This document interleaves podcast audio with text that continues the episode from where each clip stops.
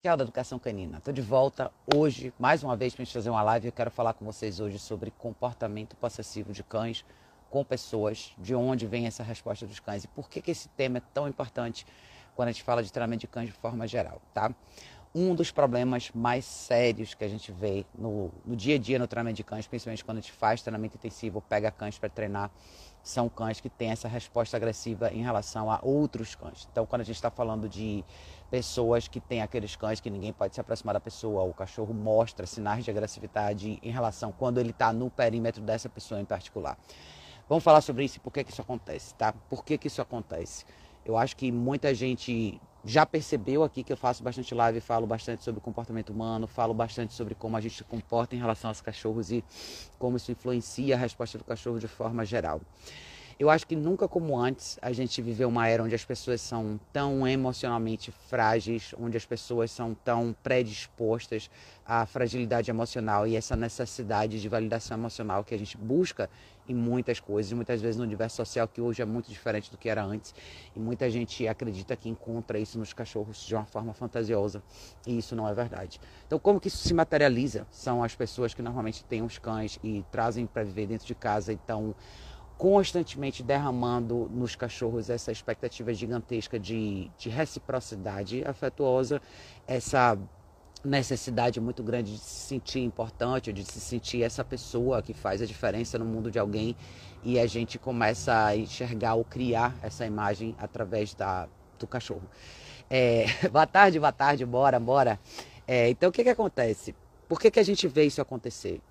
Muita gente que tem cães assim, não reconhece que faz isso, de que faz isso se tornar uma realidade, ou não reconhece o quanto essa pessoa alimenta ou nutre esse comportamento do próprio cachorro, como que isso, como que isso funciona no dia a dia das pessoas, tá? A pessoa não corrige o cachorro, ela se sente mal por corrigir o cachorro, ela cria constantemente justificativas para não exigir do cachorro cobrar do cachorro coisas que muitas vezes o cachorro já sabe fazer porque tem uma parte dela que quer que o cachorro continue agindo dessa maneira. Existe uma parte dessa pessoa que gosta da ideia de que o cachorro protege ela, de que o cachorro gosta dela, o cachorro prefere ela e para ela o cachorro faz tudo de uma forma diferente.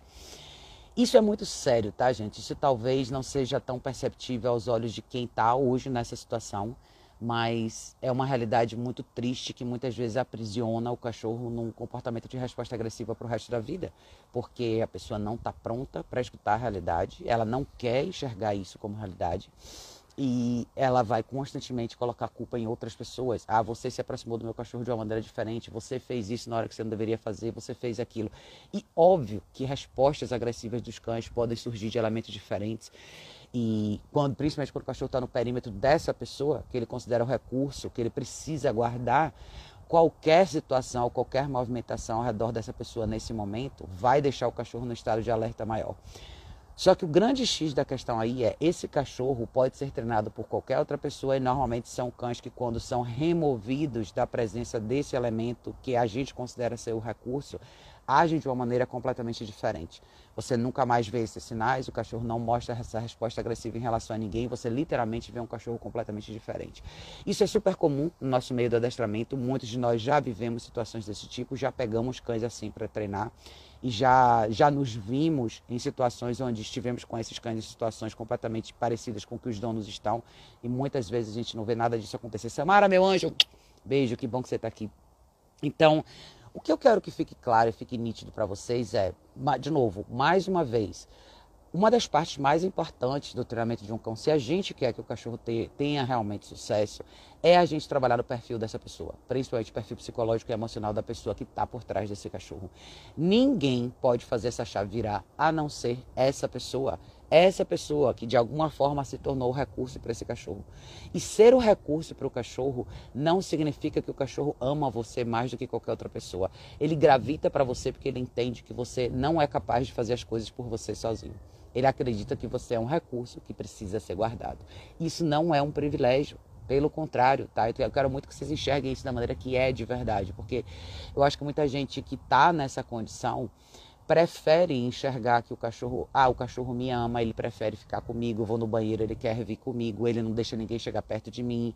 Olha como ele vem para mim, se eu estiver me movimentando, ele sempre vai me escolher. Ele não está te escolhendo, ele está vendo você como um recurso frágil que precisa ser constantemente guardado, porque ele entende que você quer isso dele, você se colocou nessa posição de fragilidade para que ele possa estar na sua frente e te defender. Eu falei um pouquinho disso na live que eu fiz quando eu falei sobre a revisão daquele filme do Malinois e tudo mais.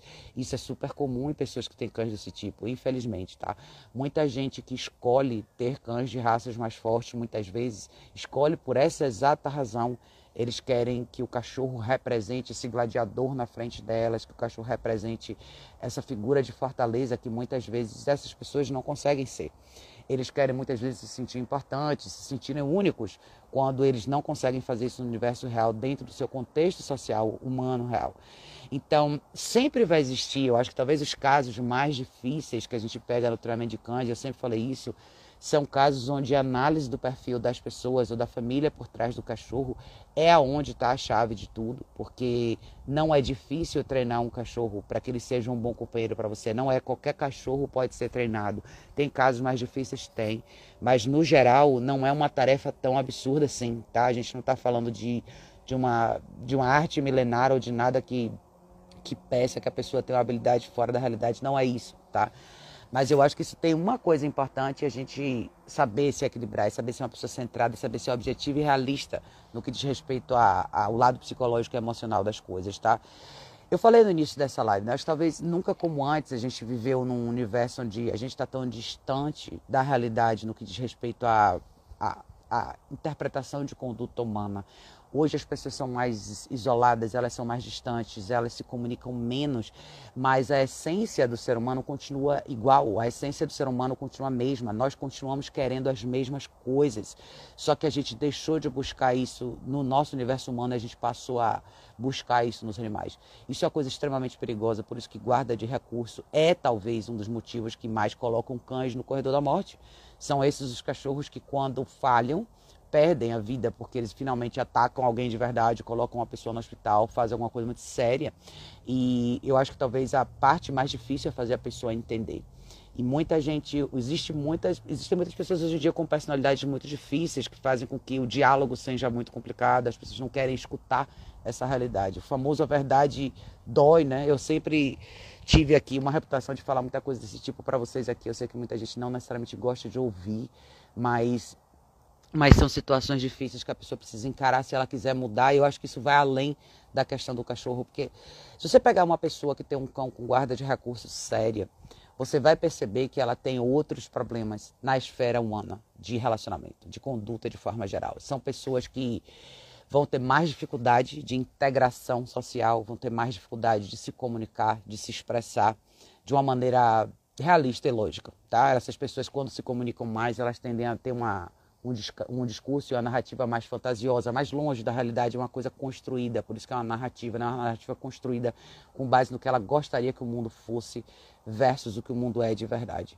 Tem muita frustração, tem muita coisa por trás, eu sei que tem muita gente que vai dizer, ah Raquel, mas então essa pessoa precisaria de um acompanhamento psicológico, de um psicólogo e tudo mais. Sim, mas é, eu acho que a gente tem que também parar de deixar que tudo se, todas as coisas que, que digam respeito à conduta humana sejam sempre sejam sempre analisadas única e exclusivamente dentro de um consultório psiquiátrico ou psicológico. Eu acho que dentro da natureza humana nós deveríamos ter essa habilidade de conversar. Eu acho que todos nós, como como profissionais que trabalhamos com cães, temos que ter, até um certo ponto, essa habilidade de discursar sobre isso, de, de conseguir identificar isso nas pessoas para que a gente possa, de fato, ajudar elas. Sim, vão ter pessoas que não vão querer escutar, que não vão querer ouvir, mas vão ter pessoas que vão te dar alguns minutos do tempo dela para escutar e entender. Eu acho que tem muita gente que quer e pode ser ajudada nesse sentido, mas a pessoa precisa ser confrontada com a realidade. Muitas vezes a gente não quer isso. E muitos profissionais não querem confrontar os donos com essa realidade. Eu acho que aí entra um outro problema, que é na classe profissional, como profissionais, se a gente não não vai onde o problema está, na raiz do problema, a gente não está fazendo a nossa parte então eu vejo muitas recomendações de profissionais em relação a cães com essas características que são ah, o, o, quando o cachorro voltar para casa do treinamento, ele, ele tem que ficar afastado dessa pessoa. E isso não é necessariamente o correto, tá? Se o cachorro estiver constantemente afastado desse, desse recurso, como que ele vai mudar a qualquer momento que ele se aproximar do recurso de volta, ou da pessoa, no caso, ele volta a ser o mesmo cachorro. Então, a resposta não está só em remover o cachorro do contexto da pessoa que, que gerou, é o gatilho para tudo isso, mas está em mudar a forma como essa pessoa lida com esse cachorro. É ela, é dela que tem que vir as correções e os ajustes e a grande orientação que esse cachorro tem que ter de uma maneira diferente para que ele possa ver essa pessoa não mais como um recurso, mas como uma pessoa normal que é capaz de conduzir, direcionar e liderar esse cachorro no, na, nas, nas, questões do dia a dia. Então, você não vai transformar esse cachorro, você não, não vai mudar esse cachorro de forma nenhuma dentro do convívio dessa pessoa se você não tocar no comportamento dessa pessoa. Então, não adianta falar o cachorro tem que ficar afastado da pessoa durante um tempo. Não, mas e aí, quando esse tempo acabar, o que é que acontece? Enquanto a pessoa estiver no radar, o cachorro vai se comportar assim. O cachorro sempre vai ser um espelho da forma como a gente lida com ele. Se, se a pessoa não mudar a conduta dela em relação ao cachorro, ela não entender o que está acontecendo ali, não fizer diferente, não vai adiantar nada. Todo o treinamento que você fez vai por água abaixo. Então é essa pessoa que normalmente vai colocar obstáculos em relação à continuidade, à continuidade do treinamento. Essa pessoa vai questionar muitas vezes o uso da caixa de transporte. Essa pessoa vai questionar o uso dos equipamentos de treinamento. Essa pessoa vai questionar uma série de coisas que outras pessoas que muitas vezes vão estar ao redor dela vão tentar fazer para ajudar e ela vai acabar sendo o grande obstáculo. Por quê? Porque você tem que lembrar que uma pessoa que em algum momento que se torna um recurso guardado pelo cachorro, ela se torna porque ela quer tá? Então lembrem disso. Se você um dia, se o seu cachorro guarda você como recurso e ele olha para você e cerca você dessa maneira, tem uma parte de você que aceita, não só aceita, mas uma parte de você que convida esse comportamento do seu cachorro. Tem uma parte de você que quer isso.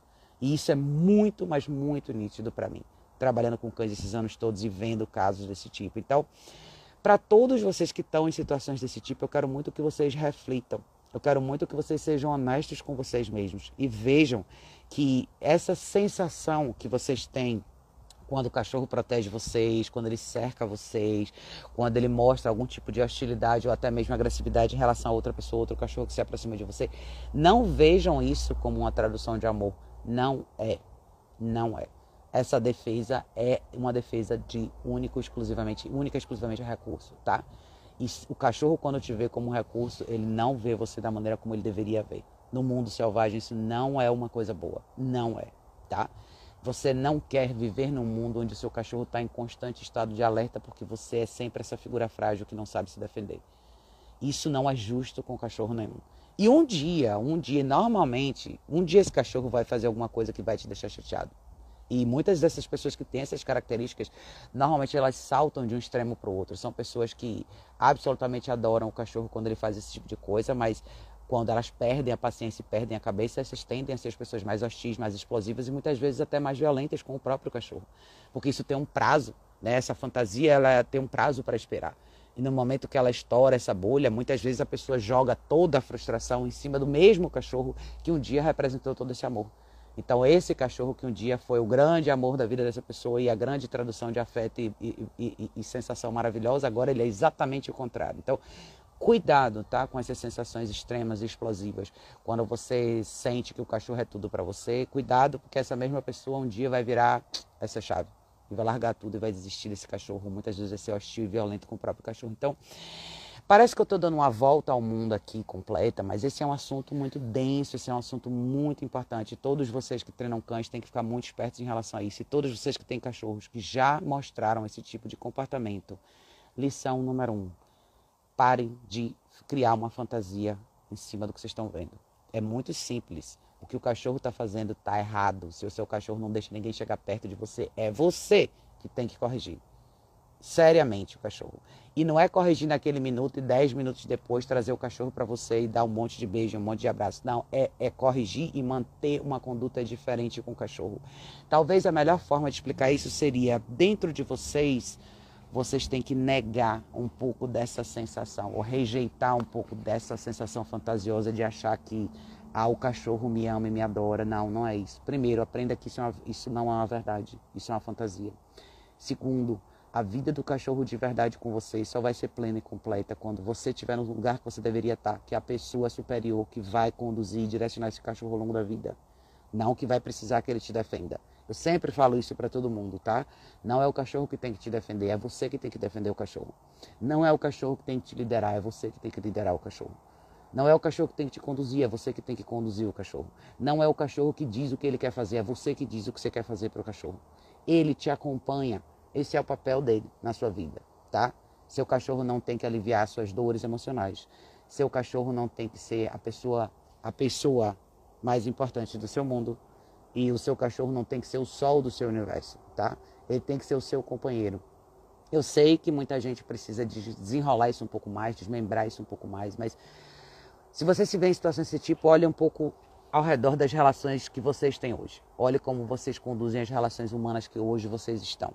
Seja casamento, família, trabalho, amigos. Olhe como vocês se comportam ao redor das pessoas ao redor. As pessoas que existem no mundo real de vocês. Como que é a conduta de vocês, como é que vocês lidam com os altos e baixos e as instabilidades que vocês têm nessas relações. Vejam o que gera esses anseios, essas frustrações em vocês. Analisem isso dentro de vocês mesmos. Por que, que vocês não nutrem mais relações humanas? Por que, que o universo social de vocês não é mais completo? Por que, que vocês não estão buscando e construindo isso com pessoas de verdade, estão construindo com cachorro? E a resposta é bem simples, tá? Construir isso com pessoas dá mais trabalho. Existe o elemento de reciprocidade que tem que acontecer para as relações humanas é, se multiplicarem e serem produtivas e prósperas e duradouras, né? Na relação com o cachorro isso é muito diferente, porque a reciprocidade não existe na mesma linha. A gente está falando de espécies diferentes e o que o cachorro quer de você é diferente do que o que você quer do cachorro. Normalmente é assim. Quando não existe essa visão clara do que cada um dos dois lados quer. Então, Parece que eu estou filosofando bastante aqui, mas esse assunto é um assunto que merece ir, pouco, ir um pouco por esse caminho, porque se a gente não for por esse ângulo, a gente não entende o que realmente precisa acontecer e a gente vai ter cães eternamente aprisionados em comportamentos hostis e agressivos, simplesmente porque a gente não quer enxergar uma realidade que está embaixo do nosso nariz, tá? Então, para quem veio aqui esperando que essa fosse uma live para explicar técnica de treinamento ABCDE, vocês não estavam no lugar certo, mas é uma live para vocês refletirem. Eu gosto muito que vocês reflitam sobre esses assuntos, porque sem essa reflexão vocês nunca vão aceitar quando a solução na prática for exposta para vocês. Por quê? Porque vocês vão contestar toda e qualquer técnica de treinamento que vem justamente por causa desse ponto inicial, tá? Então era essa a minha mensagem de hoje, cara. Eu queria que vocês refletissem muito sobre isso. Eu queria muito viver num mundo onde as pessoas não depositassem essa necessidade tão grande nos cachorros e que vocês considerassem viver uma vida um pouco mais saudável, não só com os cachorros, mas com outras pessoas também. Obrigada, meu anjo, obrigada de coração.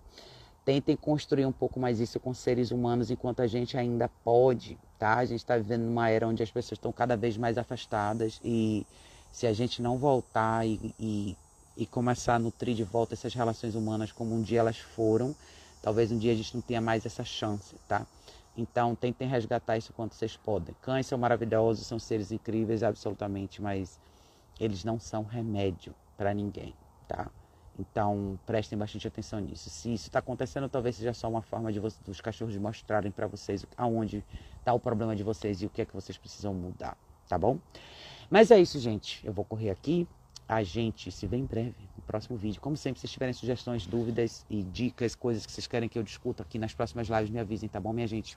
Beijo enorme das montanhas. A gente se vê em breve no próximo vídeo.